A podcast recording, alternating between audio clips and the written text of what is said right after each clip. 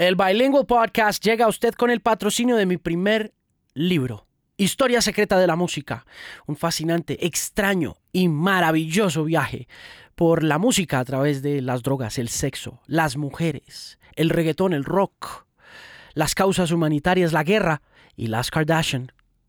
Este libro puede encontrarlo usted en su segunda edición en todas las librerías Panamericana y Librería Nacional del país, también a través de librerianacional.com si está en otras partes del mundo y puede encontrarlo a través de la Apple Bookstore o también a través de la Google Play Store como Historia Secreta de la Música, el primer libro de Alejandro Marín, patrocinador oficial de este bilingüe podcast que comienza aquí. Alejandro Marín analiza el estado de la música, la tecnología, la radio y la vida en la era de la Internet. Este es el Bilingual Podcast. Mis queridos bilingües, feliz tarde, noche, día, genérico, día, fecha, hora del mes del año, en donde sea, a la hora que esté escuchando este podcast, porque así es el podcast.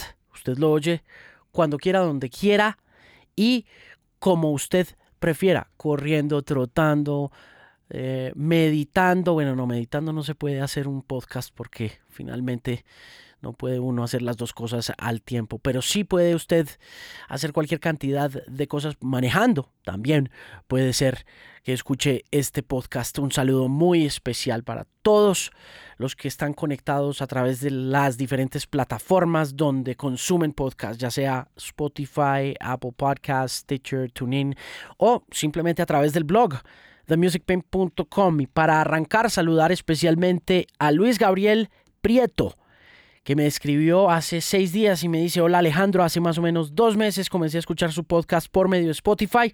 Escuché todos los audios hasta ayer que terminé con la entrevista a Bombi. Vivo desde hace dos años en la ciudad de Brisbane, en Australia, y trabajo en mi carro haciendo pedidos para Uber Eats. Su compañía me ha ayudado a hacer más ameno mi trabajo por cada uno de los rincones de esta ciudad. Me quedó grabado en la memoria el episodio de la entrevista a Juan Kiss como decía que debíamos aprender a respetar la música urbana, aunque no es fácil, estoy en construcción de ello. Un saludo y felicitaciones por el lanzamiento del nuevo libro y por este maravilloso podcast. A Luis Gabriel un abrazo muy grande, qué difícil es ser inmigrante, es bien complicado, pero fuerza ahí guapeando con todas las de la ley. Saludar también muy especialmente a Edgar Castañeda que me dice en el último correo, ese sí es un pen pal, ese sí está constantemente escribiendo, dice al día con sus podcasts. Un poco triste porque terminé hoy al día, los escuché durante un mes aproximadamente, principalmente en los trayectos de transporte celular y audífonos, aunque descargué su app. Terminé escuchando la mayoría por Spotify, principalmente porque lo hacía de corrido. Entonces, pues muchas gracias a Edgar por estar ahí pendiente. Dice que ya tiene el libro Historia Secreta de la Música y espera comenzarlo a leer la semana que viene. Un gran abrazo para Edgar desde este esquina de la nación. A John Suescun también que me escribió y me dice, hola Pimp, yo lo escucho en la oficina, trabajo en el centro, en la ETV. Soy auditor de sistemas, por lo general mis reuniones son conflictivas, uso audífonos siempre cuando no estoy en REU para bajar la tensión de mi trabajo y como sé que dura más de una hora lo escucho después de las 10 de la mañana o entre las 2 de la tarde y las 3 de la tarde para que cuando salga de la oficina ya haya terminado el podcast, no me gusta dejarlos a medias y seguir después. Me habla especialmente John del episodio de Bombi. Dice que no tenía ni idea quién era el man ni le interesaba, pero qué conversación tan interesante. Y dice que de los podcasts que hemos hecho para Canal 13, aunque solamente ha visto uno, que es el de Hernán Peláez y los demás los ha escuchado. Y dice que ese y el de Mabel Lara son los mejores. Felicidades por el libro, dice John Suescun. Ya lo compró y aún no ha empezado, pero espera darme los comentarios respectivos cuando termine de leerlos. A él un abrazo enorme y qué montón de correos los que tengo de gente hablándome del podcast. Eh, por ahí está también Stephanie Adames Camargo, que dice que terminó de leer el libro y dice que siente que lo acabó muy rápido, que lo leía de pie en el Transmilenio, en las esperas y en el poco tiempo libre que le queda, que no sabe mucho de música, pero que quedó muy picada y que el libro se terminó y quedó con la sensación de que no quiere que se acabe y ahora solo espera que haya una segunda parte. Agradezco que compartiera su conocimiento con nosotros, que somos personas del común que disfrutamos de su conocimiento. Ella es Stephanie Adams Camargo, que escribió también a alejandromarina.com, donde usted también puede escribirme en cualquier momento, saludarme, decirme dónde se encuentra, qué horas oye el podcast, si lo ve por Canal 13, si me escucha en la mañana de la X, si sigue el blog, qué le gustaría que pasara con su personalidad de radio Alejandro Marín y todo lo que se le ocurra mientras sea chévere. No me insulte que eso es muy feo. Eliana Gamboa, Escribe, hola Marín, sigo ese podcast desde una vereda en Arcabuco, vía Villa de Leiva. Tengo un hostal rural y cuando estamos trabajando en la huerta o en el hostal oímos el podcast. Increíble, con cariño, Eliana. Eliana, un beso enorme y muchísimas gracias por reportarse a mi correo electrónico personal. Es alejandromarina.com. Muchísimas, muchísimas gracias.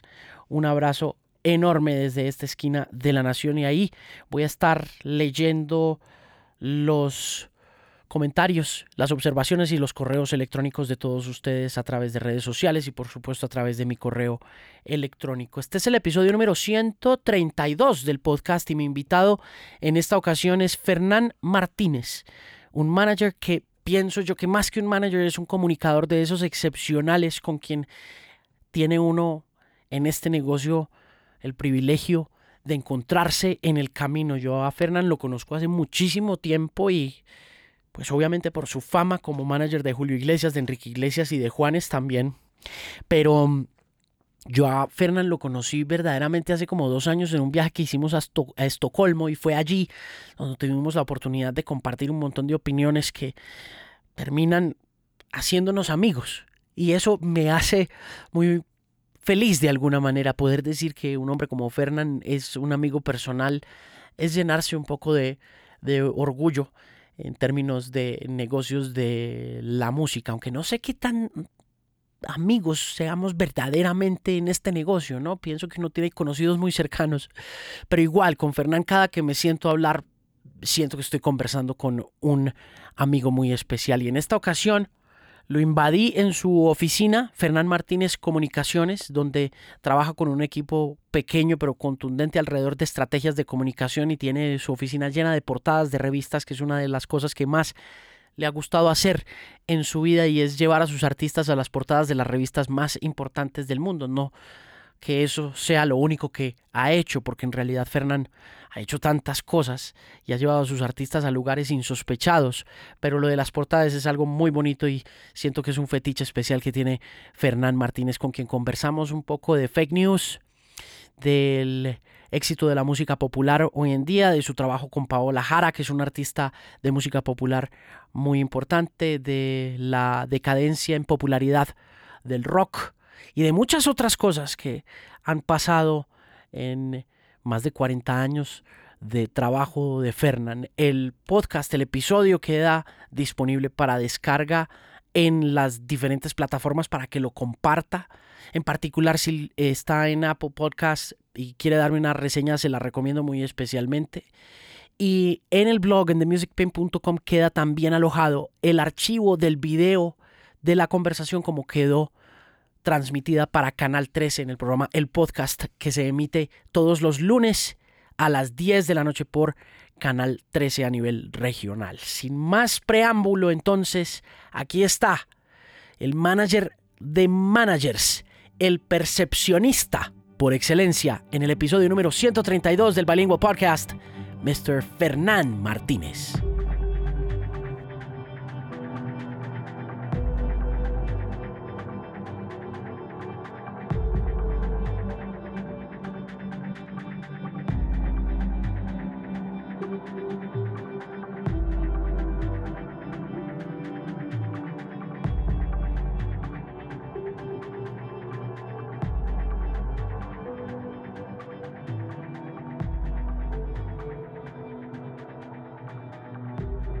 Ser malo para, ser, para estar en el entretenimiento? Hay que ser, hay que ser, hay que ser malo, sí, pero hay que ser correcto, ¿me entiendes? El problema es que tú eres, el management es muy difícil porque tú eres el jefe de tu jefe. O sea, tipo te paga a ti una comisión y tú dices, ¿qué pasó a la entrevista a las 8? Óyeme, ¿qué pasa? Y, le estás regañando, óyeme, ¿qué estás haciendo? ¿Qué te estás poniendo esa ropa? Eh, esa canción es horrorosa, eso no te va a funcionar. Eh, ¿Cómo así que no quieres venir a Alemania? Y no entiendes el mercado o qué, ¿me entiendes? Yo soy un poco insoportable como management, pero entrego resultados y siempre pues uno confían en uno, ¿me entiendes? Es como que tírate que yo te recojo, pues si lo recoges tres veces, el tipo se tira, pero si la primera vez tira que yo te recojo y se cae y se desmadra, pues nunca más te vuelve a apoyar, ¿no? He hablado mucho en los últimos podcasts de Michael porque pues por el documental, por Living Neverland y esas vueltas, pero ah, también me estoy leyendo la biografía y Barry, que era el dueño de Motown Records, le dijo a Michael, tienes nueve años, tenía, Michael tenía once, y, puso en el, en, el, en el comunicado de prensa, presentó, Diana Ross presenta a los Jackson Five, con el niño genio de nueve años, Michael Jackson, y Michael le dijo, no, pero ven, Barry, es que yo tengo 11 años. Y Barry le dijo, ya no, now you don't, no, you're nine. Y le dijo, no, pero eso es, that's, it's lying. Y estás diciendo mentiras. Y dijo, no, it's not lies, it's public relations. Exactamente, mira, el primer manager que aparece en la historia de la humanidad se llamaba Leopoldo. ¿Quién era? Tuvo un artista que, que seguramente lo has oído hablar. Lo manejaba, lo manejó desde muy pequeño. Cuando tenía nueve años decía que tenía seis, cuando tenía once decía que tenía siete, y lo fue vendiendo por toda Europa como el gran genio. Se metió en las cortes y triunfó. Y como todos los managers terminó peleando con su talento. Era el papá de Mozart. ¿Ah, sí? Sí. Ah, o sea que esa mentira la cuentan desde hace... Esto es el papá de Mozart que comienza a empacarlo a él y comienza a promocionarlo y que hubo y estudia, aprenda y juega y todo. Entonces lo llevaba por las cortes y todo. Y después terminan peleando. Hay unas cartas muy, muy, muy fuertes de, de Leopoldo, eh, no sé qué, Mozart, que es, su padre, y donde él es, donde pelean por un dinero y pelean por, unas, por unos créditos. Porque, ¿qué pasa? El manager llega, trabaja, crea a ese artista, le ayuda, el artista está por ahí en una moto dando vueltas en, en un pueblo, ¿me entiendes? De pronto llegas, se trabaja, se empaca, se, se, se, baña a ese artista, se le hace una imagen, se hace una cama, un proyecto, triunfa y ya es, todo es de él. Él se tiende a olvidar de, de lo que pasó en el management, en el comienzo, ¿no? Eh, es muy normal. Terminan, siempre, terminan siempre peleando. También pues el manager, los managers tenemos mucho ego y queremos pues que todo lo hemos hecho nosotros y al final lo han hecho entre ambos. Entonces es una profesión muy interesante, muy, muy, a mí me, me, encanta, me encantan los nuevos artistas, me encanta el primer número uno, yo manejo también artistas de cine, de televisión, me encanta el primer papel, cuando les dan el primer papel, a mí me fascina eso, aunque sea pequeño, ¿me entienden? La primera portada, cuando yo voy en la radio y, y escucho una canción y llego a, a un país nuevo y escucho esa canción que está sonando en Japón, en Alemania, todo eso me emociona cuando llego a los conciertos y veo el crecimiento de ese artista, cómo comienzan desde pequeños showcases y cantando en bares y de pronto estás en el Madison Square Garden y dices, Dios mío, ¿cómo, cómo llegué aquí? ¿Me entiendes? Todo ese trabajo es el que, el que crea un artista. Y no es que el mejor artista sea el mejor artista, es el mejor, es que tiene mejor management en alguna forma. Eh, Clyde Davis estaba una vez en la piscina del Hotel eh, National de, de, de Beach y estaba leyendo Billboard. Dice, ¿qué está pasa? What's up, Clyde? ¿Qué estás haciendo? Dijo, no, aquí leyendo los top 100, la lista de los éxitos de los 100 primeros, viendo cuáles son los buenos artistas que están aquí y cuáles son los malos artistas que están aquí para saber cuáles son los buenos managers, ¿me entiendes? O sea, cuando tú ves un artista malo que está en el top, dices, ahí hay un manager. Pero ahora, ¿cómo está ese tema y cómo se evalúa el tema de listados, porque yo siento bien eh, perdido el tema. Uno oye todavía eh, fulanito de tal raza en el listado de Spotify. Fulanito de tal está en el número uno con descargas en Apple. En YouTube tiene millones de views. Hay centenares de listados hoy en día y finalmente no veo un artista enorme tampoco, ¿no? Sí, pero si, tú, si uno ve las cosas cuando el artista revienta, despunta, explota, ese artista, y es lo que yo digo, ¿dónde, ¿qué influenció a quién? Es la lista de Spotify la que influenció la lista de, de, de la, de la, de, del Hot 100. 100. Es la lista del Spotify la que influenció la lista de la X o de la Mega, o es la Mega la que movió la lista de, Spotify, o es porque lo rompieron y comenzó a sonar en la X, o es porque, o es por las redes, o es por, por, su, por su Instagram. Y al final yo creo que es una mezcla de todo. Pero al final coinciden, al final cuando uno ve la lista de Spotify, las, los, los internacionales, los que están en Estados Unidos, viene a coincidir con las de Billboard.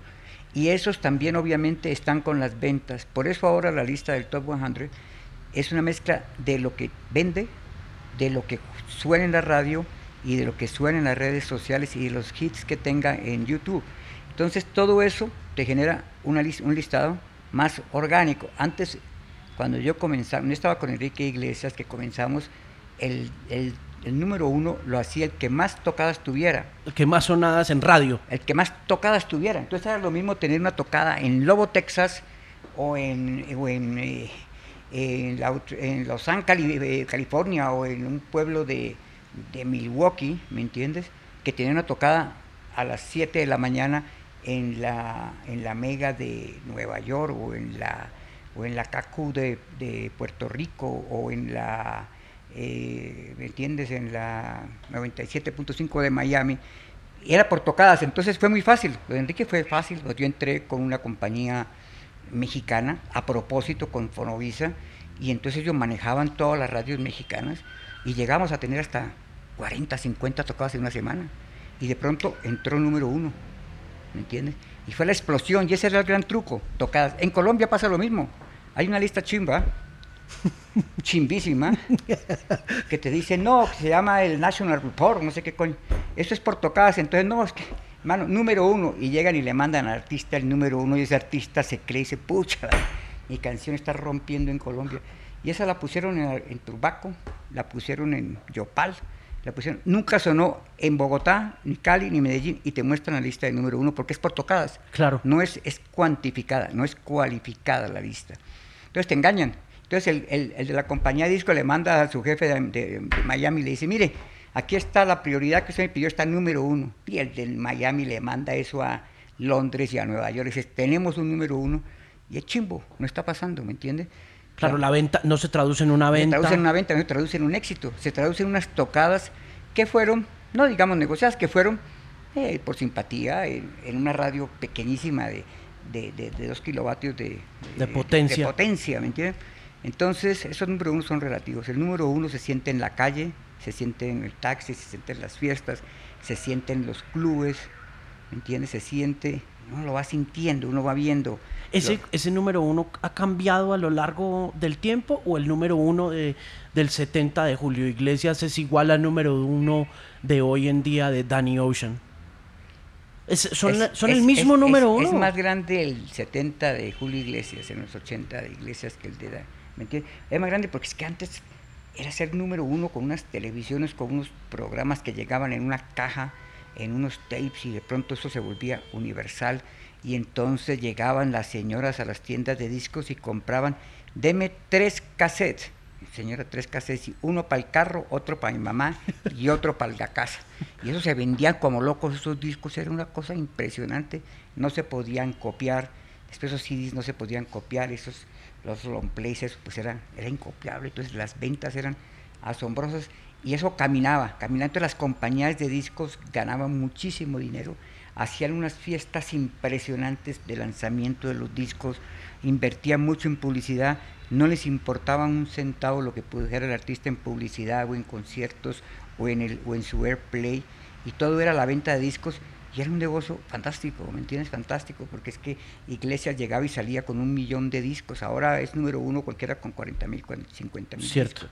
Iglesias salía con un millón de discos y de pronto aparecía número uno en Inglaterra y sonaba la canción en la en Capital Radio y esa vaina era, pucha, millones de discos se vendían porque no había otra forma de comprar el disco. ¿Cuántos discos vendió con Julio Iglesias?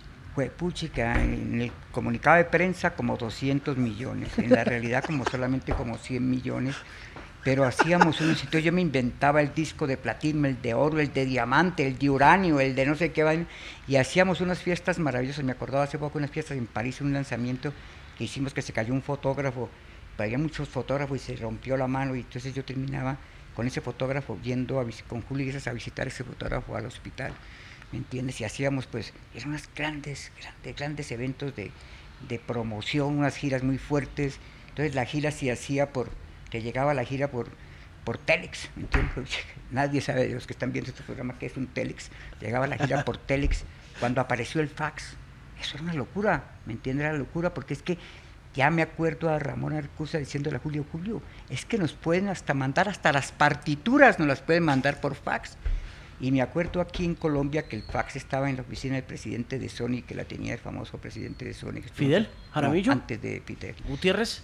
Gutiérrez. Y el fax estaba en la oficina del presidente de la compañía. Eso era una cosa, eso llegaba el fax y todo eso, tenían que revisar esos faxes y todo eso.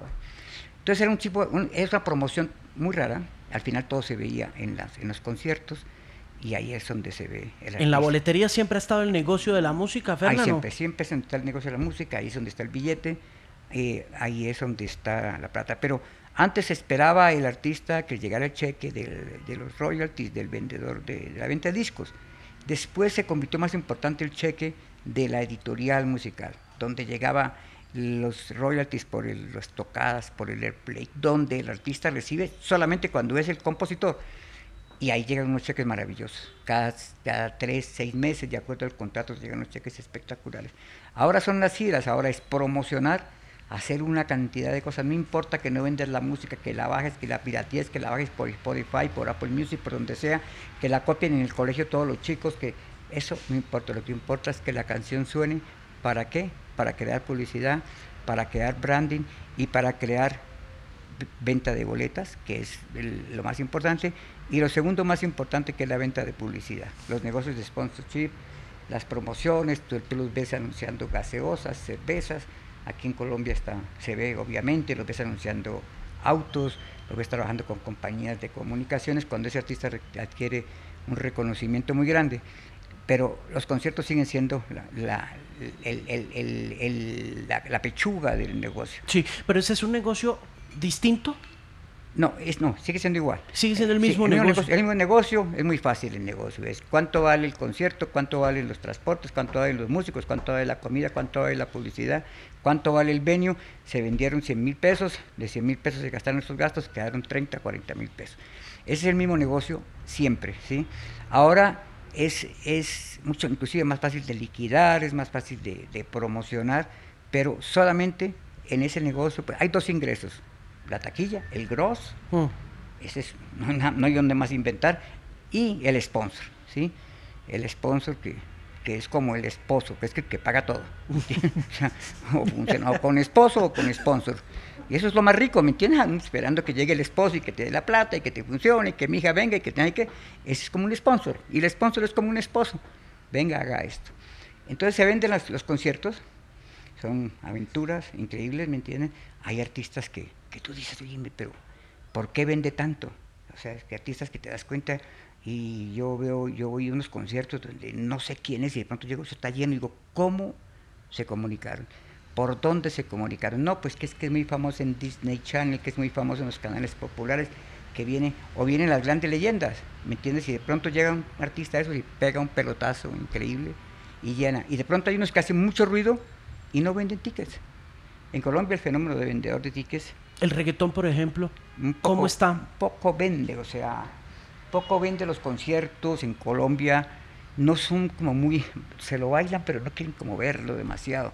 No es que el gran reggaetonero sea el gran vendedor de conciertos, trabaja en unas giras relativamente pequeñas, eh, comparadas, por ejemplo, con la gira de Romeo Santos. Romeo Santos llega y se mete seis Madison Square Garden tranquilo, y los agota un Bruce 25 mil personas. Es una locura, ¿me entiendes? Y de pronto estos otros hacen, no, que trabajaron en el Hotel Fillmore, en el show de no sé qué, el Fillmore, el Hall de Miami, son 3 mil personas y sold out y no sé qué cosa.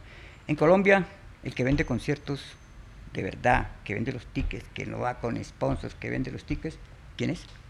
El artista popular. El que vende, ¿cuál es? Pero ¿quién es el, el nombre? El que más vende conciertos, ¿quién crees tú que sea de verdad? Jesse Uribe. ¿No? Jesse Uribe está muy bien muy bien, pero el que vende los conciertos en Colombia se llama Silvestre Dangond. ¿Ah, sí?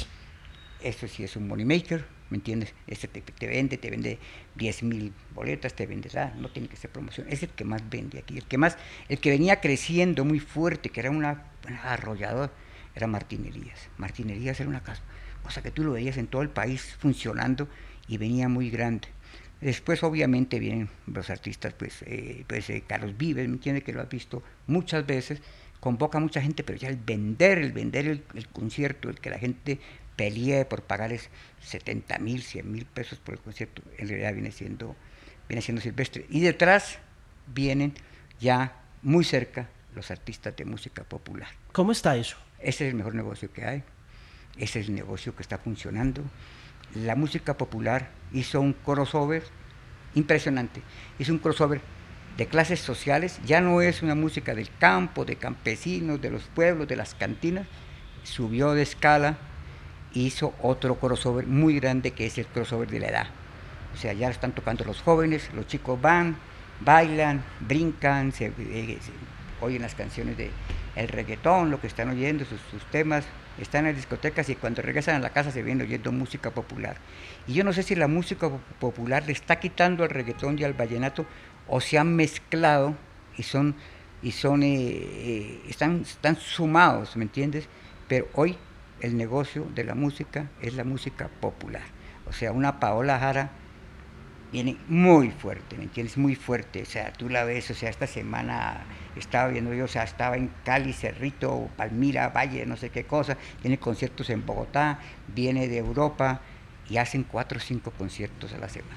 qué vulgaridad. Jesse Uribe, este, eh, eh, eh, Pipe ¿me entiendes?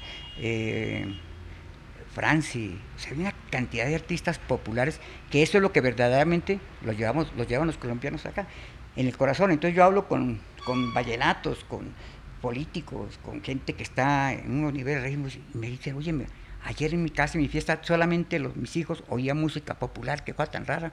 Hoy, y me dicen, no, estábamos en Mesayeguas y de pronto pusimos música popular y todo el mundo cantaba, eh, me gustan las mujeres, me cantaban las canciones de Jesse Uribe, y eso se ha vuelto muy, muy popular. Pero ese crossover es en serio ya estratificado, ya usted lo ve, lo percibe como Total si nosotros ponemos aquí a todos estos muchachos que están aquí en producción y les preguntamos, se conocen las canciones de Jesse Uribe y se las bailaron y tienen un amigo y yo, yo, y yo los veo, ¿me entiendes? Mucho tatuaje, mucha pinta, muchos zapatos, tenis de, camuflaje y toda esa vaina y al final les pregunto, ¿qué estás oyendo? No, chica, oyendo música popular. Ya no los, ya no los, no se avergüenza. Antes la música popular era, era música de, de, ¿qué? de, de cantina entonces una música, había que estar borracho, había que estar despechado y, la cantina. De pronto esa vaina comenzó a crecer, creció en las redes, los vídeos de ellos están cada vez mejores y ya hay radios dedicadas a eso, a esa promoción exclusiva, como pasó con la música de reggaetón, con la música cuando entró el, el, urbano, las radios se, se retiraron y se pusieron a tocar urbano, radios de pop, radios que tenían otro crossover, de pronto se dedicaron al urbano porque es lo que le generaba la audiencia. Ahora están creciendo las radios de música popular. En todo el país hay radios de música popular. ¿Por qué? Porque tienen, porque tienen sintonía y cuando hay sintonía hay, hay, hay anunciantes y esa música es la que viene. En todo negocio lo importante es no saber lo que hay. Lo que está ahora es importante, ¿me entiendes? Ah, no es que se están usando las camisas de, amarillas, hoy está de moda el color amarillo. hay, que, hay que hacer camisas amarillas. Cuando tú le entras a ese pico ya tarde, haces las camisas amarillas y te quedan todas encañengadas. Sí. Eso hay que hacer antes, ¿me entiendes? Hay que oír el tren antes de que venga. ¿Cómo hace uno para oír el tren eso, Para eso hay que tener narices y, y bueno, yo tengo, ¿me entiendes? Mis, No, es una cosa de percepción, ¿me entiendes? Eso lo ves, en, lo ves, no es que lo, que viene es esto, en la moda se ve mucho, es que el próximo color es este, es que la tendencia de restaurante es esta, o en la construcción, o en, los hoteles, en el diseño. Entonces hay gente que se anticipa. Hay gente que copia cuando ya es tarde y ya cuando salen con la producción ya eso está acabado. Es como cuando, es como sembrar papas, ¿me entiendes? Yo, yo soy papero y he sembrado hasta una plaza de papa. Y siempre fracaso. siempre fracaso porque siembro papa cuando la papa está cara. ¿Mm? Eh, y claro, soy igual de inteligente que todos los demás que sembraron papa cuando la papa estaba cara. Y siembro papa cuando la papa va, cuando está lloviendo y no sé qué. Pues todos los demás también sembraron papa cuando está lloviendo. Pero resulta que hay unos que son más agresivos y dicen, no, la papa, no sé qué, vaina, esperemos aquí y entran y se van contra el clima y cuando, te la, cuando el ideante dice que va, que va a ser el clima seco, dice, no, pues aquí es donde tengo que sembrar yo porque el ideante se equivoca y de pronto sos el único que tienes papa y la vendes a 200 mil pesos la calca. Yo cada que siembro papa la vendo, me sale más caro el costar que la papa, me pierde la papa, porque llego tarde al negocio, ¿sí? Porque, porque no tengo la, la, la, la, la visión de saber cuánto es lo que, qué va a pasar en el mercado dentro de seis meses. ¿me En, en esa visión a seis meses y entendiendo que en muchas ocasiones la visión siendo clave para el desarrollo de un negocio creativo tiende a ser muy atacada por ese mismo frente como de, pero eso no está de moda, eso no está pasando, pero. ¿dónde está? ¿Dó- No, ¿Dónde, dónde dice uno que sí va a pasar? ¿Cómo tiene uno esa convicción de que este artista sí va a pasar? ¿Cómo sabe usted? Usted dice, le apuesto a esto y le voy un año porque en un año va a estallar. Yo tengo, yo tengo una asesora que me trabaja, una asesora que me trabaja mucho y me dice, ojo con esta canción, pilas con esta canción, ojo, mira, esta canción, esto va a ser muy, esta chica, la cabello va a ser muy grande, o ¿cómo se llama el grupo La Cabello, lo que estaba antes? Eh, eh, Fifth Harmony. Fifth Harmony, tengo que ir a. Esa es mi hija que me tenía ocho años. Papi, look, ¿ah? look, papi, ¿ah? esta canción va a ser muy grande. Mira, recuerda, y yo, ok, mija, me pone Fifth Harmony, puta, qué chévere, pucha, a los 15, a los 3 meses esa, papi, told you, ¿ah? que ella tiene ese sentido, esa vaina, entonces es bien informada, y entonces las redes, entonces me dice, papi, eh, o sea, esto estoy hablando que tenía nueve años, papi, es que eh, Inglaterra queda lejos de España, queda cerca de España, ¿por qué me...? Es que, es que Fifth Harmony está en Inglaterra en promoción, entonces si nosotros llamamos a una radio y ponemos en- a esta hora y hablamos con un DJ en un programa de 8 a 9, le ayudamos a subir al número uno y ella vive pendiente en la dinámica de esa, ¿me entiendes? Uno lo ve con los jóvenes, lo ve con la gente, sí. Yo tengo alguien, yo tengo un amigo que me que sabe y que me dice, me dice pilas y lo oigo sonando y cuando yo lo oigo que veo esa vaina, digo yo, este man viene grande, pilas, óyeme, ese que está sonando es Denny Ocean, ese man de Venezuela, que ese man viene grande. Y ese man sos vos, ¿me entiendes? Vos tenés esa visión. Y yo me acuerdo cuando estaba diciendo a mí de, de Danny Ocean, ¿me entiendes? Mira, vos conoces este artista y yo, NPI, hermano, no tengo ni puta idea quién es. No, no, este man es venezolano, hermano. Es, vos, ese es que ese tenés que coger. Danny Ocean, pucha, que es Danny Ocean. Y de pronto, pum, eso fue un hit, ¿me entiendes? Y hay esas personas que tienen ese, ese, ese feeling, que ven que esa canción, y esos son los que saben, ¿me entienden? Es como el que ve un caballito y el que sabe, pues ve un potrico y dice, yo compro ese potro, ese potro va a ser campeón. El que compra un potro que ha ganado tres derbis, ese no sabe, ese tiene plata, ¿me entiendes? O sea, es como el que, el que compra un pintor, o sea, el que sabe de pintura, el que compró Botero en los 80, ¿me entienden? El que compra Botero ahora es mafioso, o sea, pero no sabe de pintura, ¿me entienden? Porque eh. Pues, a los 80 me don Hernando Santos Castillo, ¿me entiendes? ¿Verdad? Compraba unos cuadros y compraba Obregón, cuando nadie sabía que era Obregón, y, y- y cogía y, llegaba Obregón a cobrarle al periódico el tiempo y que no sé qué, y que tiene que pagarme, y cogía y compraba, y compraba cuadros, y de pronto terminó con una cantidad de cuadros de artistas que estaban comenzando, de Obregón, de Botero, de, de Mansur, de una cantidad de artistas en el momento en que están comenzando. Ahí es donde uno tiene que verlo. Fernán, el, el rock, el rock se acabó. Sí, el rock se volvió de nicho. Entonces sigue siendo muy importante el rock clásico, ¿me entiendes? Pues Vienen grandes artistas de rock clásico, pero el rock nuevo no es que revienta, ¿me entiendes? Se volvió muy de nicho. De hecho, la fábrica de guitarras Fender quebró, ¿me entiendes? Ya no venden guitarras. Antes todos los muchachos querían tener una guitarra, ahora todos quieren tener un computador, ¿me entiendes? Para producir sus sonidos. en- Entonces, la fábrica de guitarras quebró, ya la música real no aparece y el rock sigue ahí, pero son unos gladiadores, gente importante que está ahí luchando con ese rock. En Bogotá puede haber, yo tenía un censo hace como dos años que estaba haciendo un programa de televisión, había como, como 1800 bandas de rock establecidas. Muchachos que se juntan en la universidad, en el barrio, tocan rock, ensayan.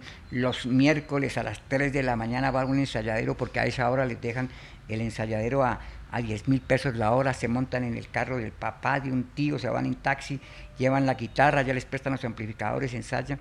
Gente que están haciendo, y están haciendo buena música, y están, y están haciendo, el solista está haciendo sus solos de batería en la casa, y el otro está oyendo la música, pero no hay mercado, no hay estaciones de radio.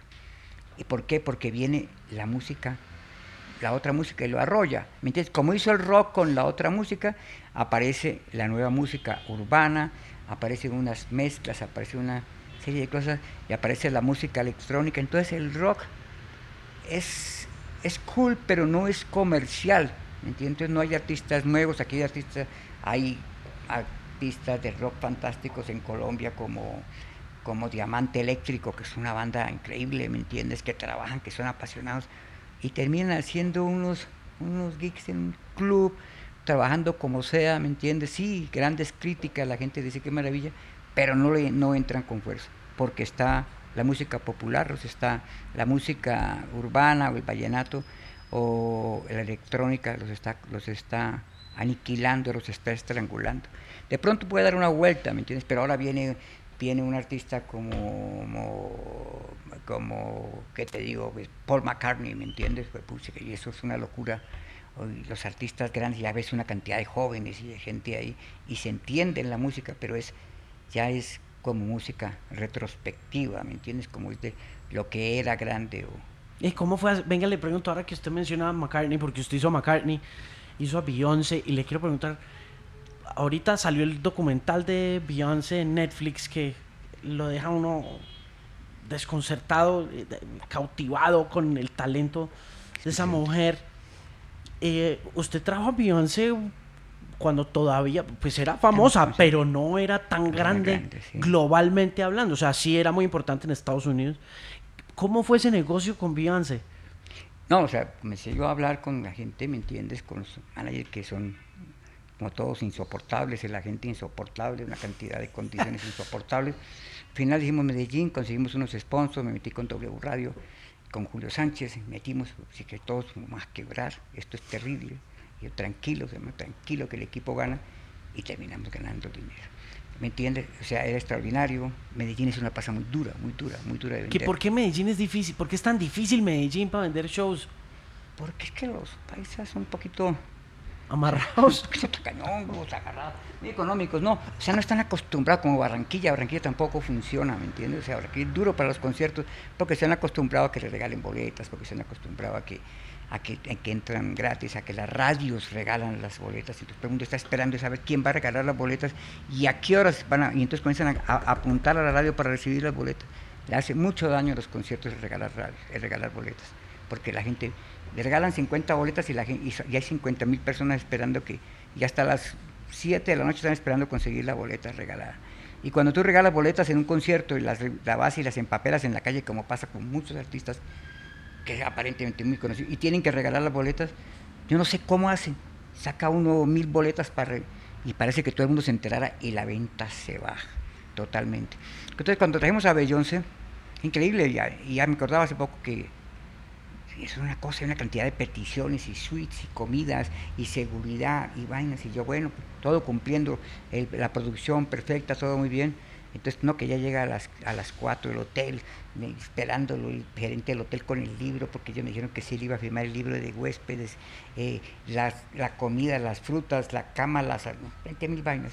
Y llegamos, y nosotros, y nada, y, cinco, y yo, óyeme, ¿qué pasó? Don't worry. Seis, y yo, ¿dónde está mi artista? Óyeme. ¿Ah? Y ese estadio lleno y toda esa vaina, los sponsors, y. ¿ah? Siete, yo, ¿qué pasó? Aeropuerto, ¿hay algún avión? Estados Unidos, creo que está en Chicago, está. No hay nadie. De pronto me dicen, lo único que hay aquí, yo en ese aeropuerto desesperado, no está en el aeropuerto, en, el estadio desesperado, preguntando, torre de control. El único vuelo que viene viene de Aruba. pues que es Aruba, no sé, será un chavista alguna vez. ¿Ah? Y resulta que la vieja se había ido a Aruba, a dormir a Aruba, estaba allá, hacía el vuelo Aruba-Medellín, llegó vestida vestida, con media, pantalón y todo, ¿me entiendes? O sea, arreglada. Arreglada, cámara ready. Llegó a las siete y media, faltó un cuarto para las ocho, al estadio, entró y de una al escenario salió y otra vez para Aruba, ¿me entiendes? Y todo el hotel y todas las cosas que llevan, y todavía el hotel me está reclamando que, hubo que le firme el libro, que le damos la tarifa, que no sé qué. Me pasó con Paul McCartney una cosa muy simpática, ¿me entiendes? Paul McCartney, todo su problema, el manager, que es Barry Marshall, y negociando una cantidad de exigencias, todo, la mayor exigencia es, el estadio tiene que estar lleno. Lo único era él llamando siempre a tu boleta, preguntando cómo está la venta, cómo está la venta. tiene que estar lleno el estadio. O sea, si Paul sale y ve un hueco, se nos va. Tranquilo, tranquilo, no hay problema. Yo con todos mis plan B, mi plan C, mi plan B era el ejército. Por favor, cinco mil soldados, por favor, de civil. Plan, el plan A, el plan C era la policía general, por favor, téngame ahí la familia de los policías en caso de que me falle, sí, y una cantidad de plan, que eso la gente no sabe de pronto y se me quedaron todos. Esos, los, los pobres soldados los dejé, los dejé, los puse de civil y no me los pude traer. Buses y todo para llenar buses de todos los barrios.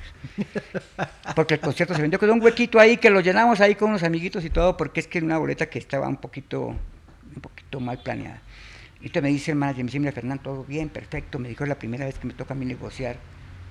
Un promotor, manager, me dijo, que sabes demasiado del lado mío y también sabes del lado tuyo, me vas a tumbar. Bueno, resulta que me dice, mira, Paul es vegetariano, o sea, él es un vegano.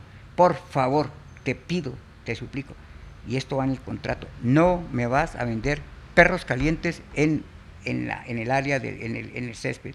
Si Paul llega a ver una venta de perros calientes, se va, se va, se vomita, se muere, se va. Por favor, contrato, no hot dogs al lado donde Phil, no sé qué, nadie y todo. Me voy yo a donde el el que nos hacía la comida carulla, le digo, oiga, mi hermano, no se pueden perros calientes. No, no, hombre, pero Fernando, si los perros calientes representan el 8% de nuestras ventas, la gente quiere perros. No, se pueden perros calientes. No, pero es que no es como, pero me vas a bajar el contrato. Le dije, no, pues que el contrato no es. O sea, no, no, no puedo. O sea, no, se puede. Ok, bueno, ¿qué vamos a hacer? Pues no hay contratos, hot dogs los tienen que vender en el cuarto piso, por allá escondidos, que no los vaya a ver este señor porque se nos muere.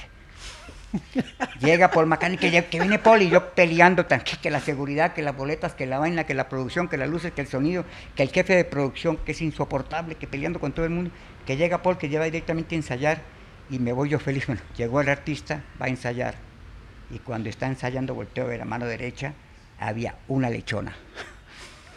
lechona con toda la boca y la manzana así mirando a Paul, ¿me entiendes?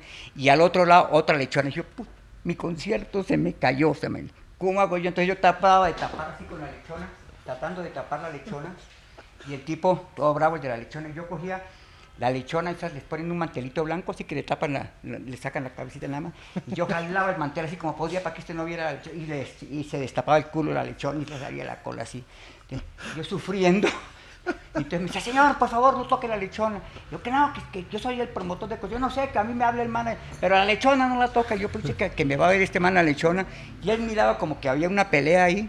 Al final nunca se dio cuenta y me tocó sacar la lechona. Todavía los de Carolla me están cobrando la lechona, las cuatro lechonas que había allá abajo que no se vendieron porque las, se las puse en el quinto piso.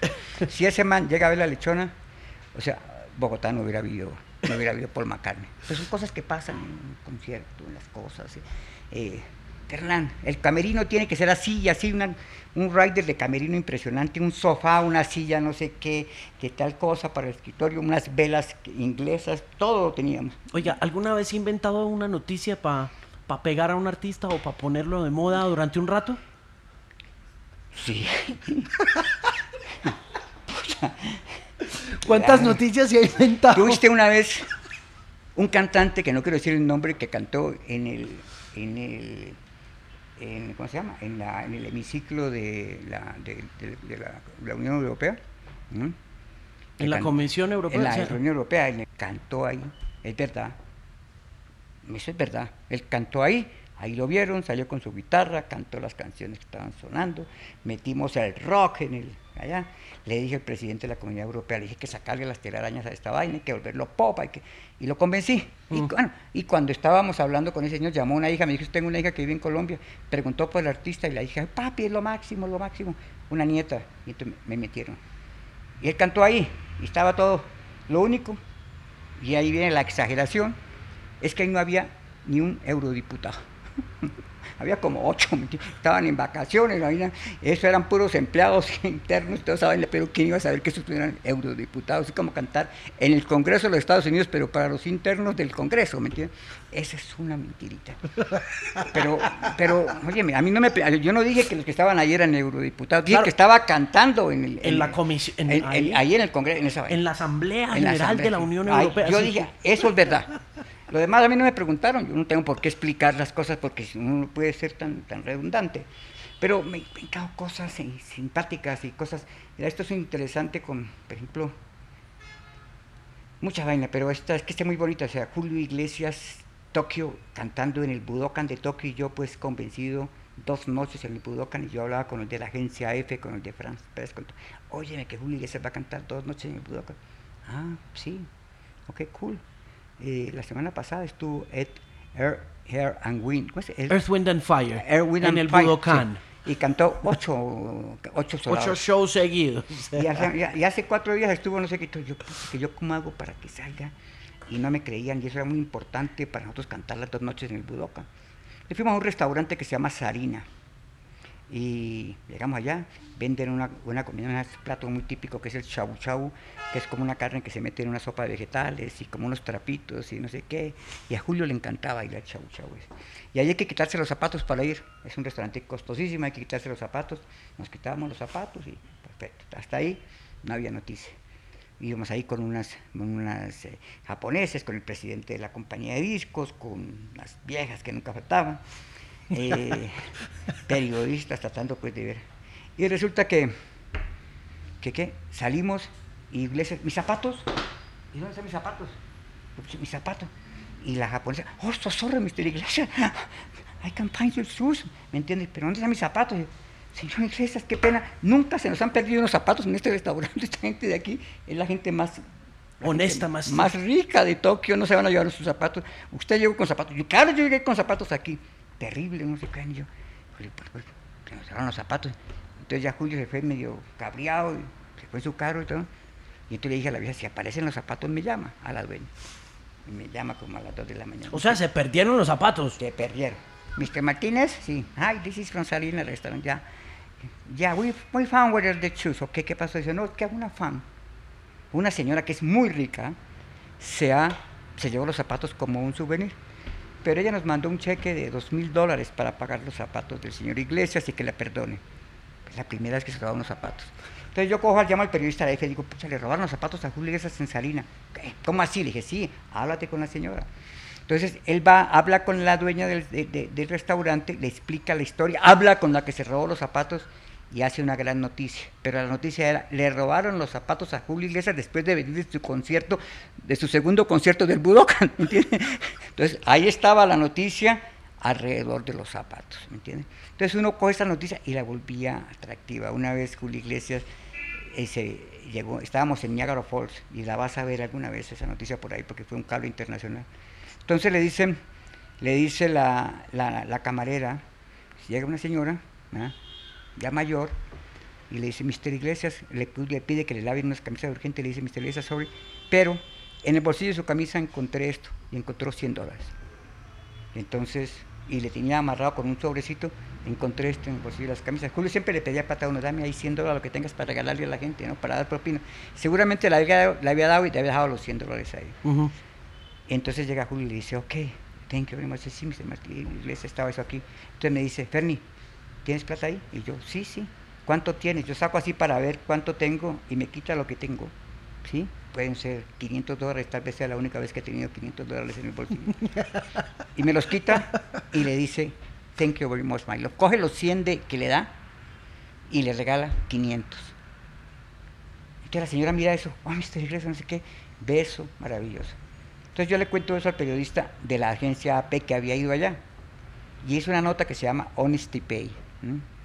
La honestidad paga. Hay una foto muy famosa de Jimi Hendrix quemando la guitarra que en el Festival de Monterrey y el manager de Jimi Hendrix 20 minutos antes de salir a la tarima en Monterrey le entrega la botellita de combustible y dice cuando esté muy emocionado queme la guitarra y tenía el fotógrafo ahí listo. Y ese y lo cuenta dice esa foto está arreglada Es totalmente. Sí, no, no, eso te pasa. Pero mucho. venga, pero yo, venga, yo pero- llegaba con Enrique Iglesias y llegábamos a, a la- a las firmas, entonces yo llegaba y decía, firma en el, esta, firma en Chile, centro comercial tal, chilenos son todos cuadriculados, la publicidad, yo fui a ver la publicidad, publicidad para la firma de disco está bien, oh, Fernando, ah, al tiro, perfecto está la publicidad. Vamos a ver la publicidad. Y eran unos avisitos con unas postalitas ahí. Mañana a las 4 de la tarde, Enrique Iglesias estará firmando discos acá. Y yo no, pero eso tenemos que hacer la publicidad más grande. No, no, se nos llena eso y es un descontrol y terrible, no, eso no puede ser así. Y yo, hombre, tenemos que hacer. Entrevista a Julio Iglesias, Enrique Iglesias antes del programa. En la noche anterior le digo, Enrique, cuando tú puedas, tú di que mañana a las 4 de la tarde estás en el centro comercial, me acuerdo cómo se llamaba, firmando autógrafos y que le vas a dar un beso y un abrazo a todas tus fans. Acuérdate, 4 de la tarde, centro comercial, eh, no sé, eh, el centro comercial tal, y, y, que le vas a dar un beso y un abrazo a todos. Enrique, ¿qué tal? ¿Cómo te sientes estando aquí? Eh, no, feliz, feliz, me encanta Chile, me encanta este país, amo, amo este país. Es para mí un placer encontrarme con todas las fans. Y propósito, mañana a las 4 de la tarde, cadena nacional, 11 de la noche, prime time Chile. Mañana a las 4 de la tarde las espero a todas, les quiero dar un abrazo, les quiero dar un beso en el centro comercial, tal y tal, 4 de la tarde mañana. Pucha, llegamos y eso era un despelote. Terrible, motos, vainas, entradas por todos los lados, seguridad, y eso era una cantidad de fans, y eso lleno de prensa, y eso, los carabineros, esos que son todos, que, que son irresponsables, ¿no? que anunció acaso era secreto, esto caso es ilegal, si hicimos lo correcto.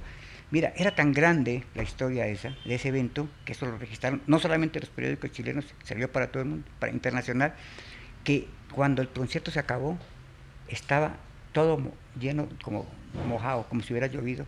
Las chicas se hacían pipí para no, para no perder el sitio, que le habían llegado temprano, se hacían pipí ahí, que ir al baño a perder su sitio. Entonces, se armaba esa, esa, historia y con esa historia se fue creciendo la leyenda de, Enrique Iglesias, ¿me entienden?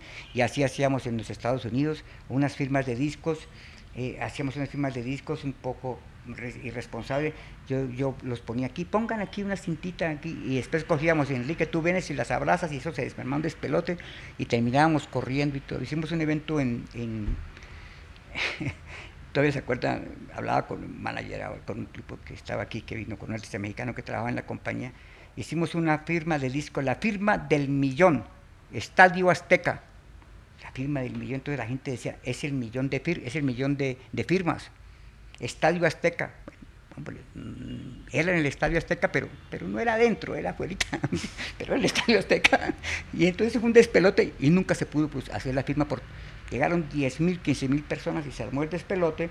Estábamos previstos, y Enrique se tuvo que ir, salimos corriendo y se armó. Que así se van creando las exageraciones.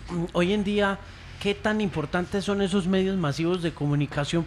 Porque yo creo que eh, eran otras épocas y yo no sé si ahorita con lo de redes sociales uno puede... Sí, sí se puede sí, manipular. Claro, se puede manipular y mucho más rápido. O sea, siguen... siguen si tú sigue quieres, pones la foto, pones el escándalo, pones el beso, pones la, la, eh, que se le vio eh, que se le vio el seno a Janet Jackson cantando en el Super Bowl. Pucha vaina, eso lo ensayó 20 veces, ¿me entiendes?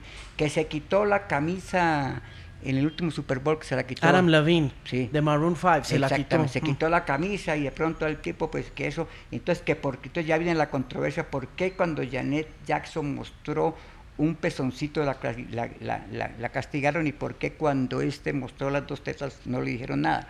Y todo eso fue terrible, entonces el tipo mostraba y esa la toma y la cámara se recrea.